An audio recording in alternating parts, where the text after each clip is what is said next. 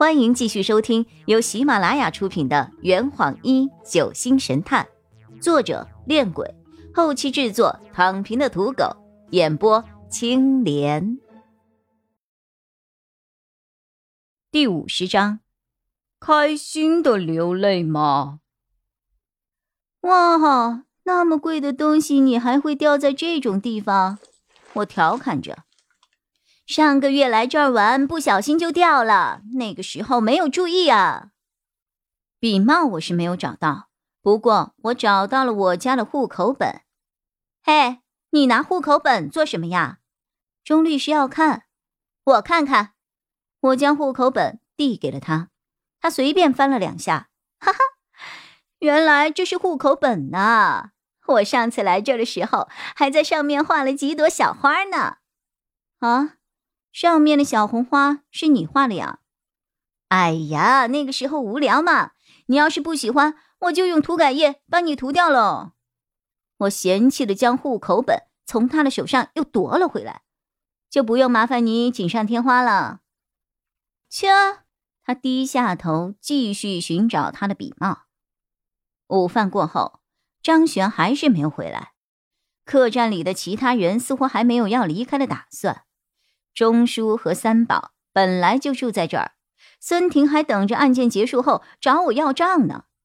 庞教授的试验药物还放在警局，要等案件侦破之后才能够带走。韩辉由于庞教授的关系，自然而然也留了下来。当然，他还有别的要必须留下来的理由。看着他和丁思琴依偎在紫藤萝下的身影。我发自内心的祝福他们。不过，美好终归是别人的，现实的残酷还是要自己来承担。林雨生的死为韩辉和丁思琴消了一笔阎王债，而我作为借贷人的直系亲属，身负重嫌不说，光是还掉这笔债务也够消费我十几年的了。我突然有点想哭。回首过去，这几年我好像一直都在走霉运啊！如果没有认识张璇这个朋友，我的情况恐怕要比现在还要惨上十倍啊！我的人生啊，在我十八岁这一天就要跌落到谷底了吗？嗯，我突然又有点想笑，自己的命运难道不好笑吗？趁我现在还抓着悬崖上伸出来的树枝，赶紧多笑一会儿。你这是在开心的流泪吗？洛佩的声音不合时宜的从我的上方传了下来。原来我在不知不觉间已经走到了紫藤树下，而洛佩还坐在树上看书。我连忙擦去了眼角的眼泪，双手叉腰：“你怎么没有去洗碗呢？”钟叔好像变年轻了很多，中午居然说要自己洗碗，呵，那我就只好来这儿偷个懒喽。他晃了晃手上的死亡约会，我扶着树干，抬着头问他：“你还没有看完这本书啊？”他摇了摇头，立刻坐了起来，给我腾出了一个坐的地方。他本来是躺在紫藤树的脖子上看书的。看着我扶着树干，可能误以为我也想坐上来，于是便把双脚从树上放了下来，还拍了拍身边腾出了一块地方。笑话，我怎么可能坐到他的旁边，还离那么近？你看到哪儿了？十秒钟后，我坐在了他的身边，脸有些发烫。才看完一半，这上面的故事。跟你现在遇到的事情很像啊！等我把它给看完了，说不一定就知道凶手是谁了。哎，怎么你没有看吗？我摇了摇头。那天是看了一遍，不过没有走心，而且又是外文水平的中文翻译，读起来十分费劲，等于没看。洛佩看着书问着。怎么没有看到张璇小姐啊？我低着头看着树干下来回晃动的双脚，璇儿有事出去了，晚上才回来。你手上的表是他给的呀？嗯，嗯，你问这个干嘛呀？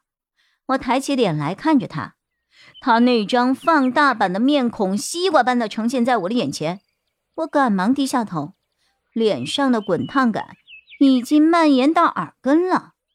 这、这、这、这找话题。他尴尬的别过脸去，哼，你是不是？很少跟女孩子说话呀，啊，啊，为什么这么说呀？他用书本遮住了半边脸。跟女孩子说话是一门技巧，你得多跟韩辉学习学习。我才不要呢！他用书将整张脸全部遮了起来。我突然发现，洛佩虽然很可爱，但好像缺乏吸引女性的男性魅力啊。他身高没有优势，颜值勉强及格，头发略显幼稚，不会哄女孩子，还靠打工为生。当然，这些伤人的话，我肯定是不会当面说出来的。不过，这个没有竞争力的男生，阳光开朗、热情善良，对身边的一切事物似乎都充满了好奇，没有一丝的烦恼。这刷新了我对男生在某些方面的认识。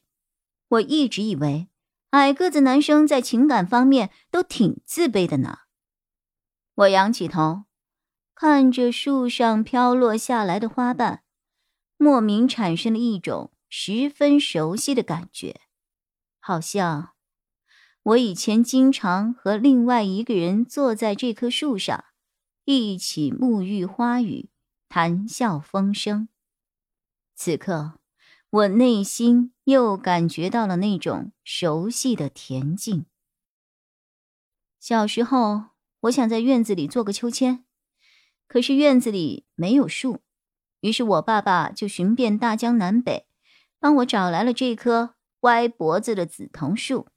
哼哼，爸爸把这棵树移栽到了院子里，在他的脖子上给我做了一个秋千。那个时候，我特别高兴。天天找人在秋千下面推我，可是爸爸工作忙，妈妈又经常要照顾店里的生意。印象里，我总是一个人坐在这个不会动的秋千上，一个人看着紫藤花从树上飘落下来。这坛已经喝完了。呵你猜出凶手是谁了吗？啊，老板，拿酒来。呃呃，更多精彩，请关注青莲嘚不嘚。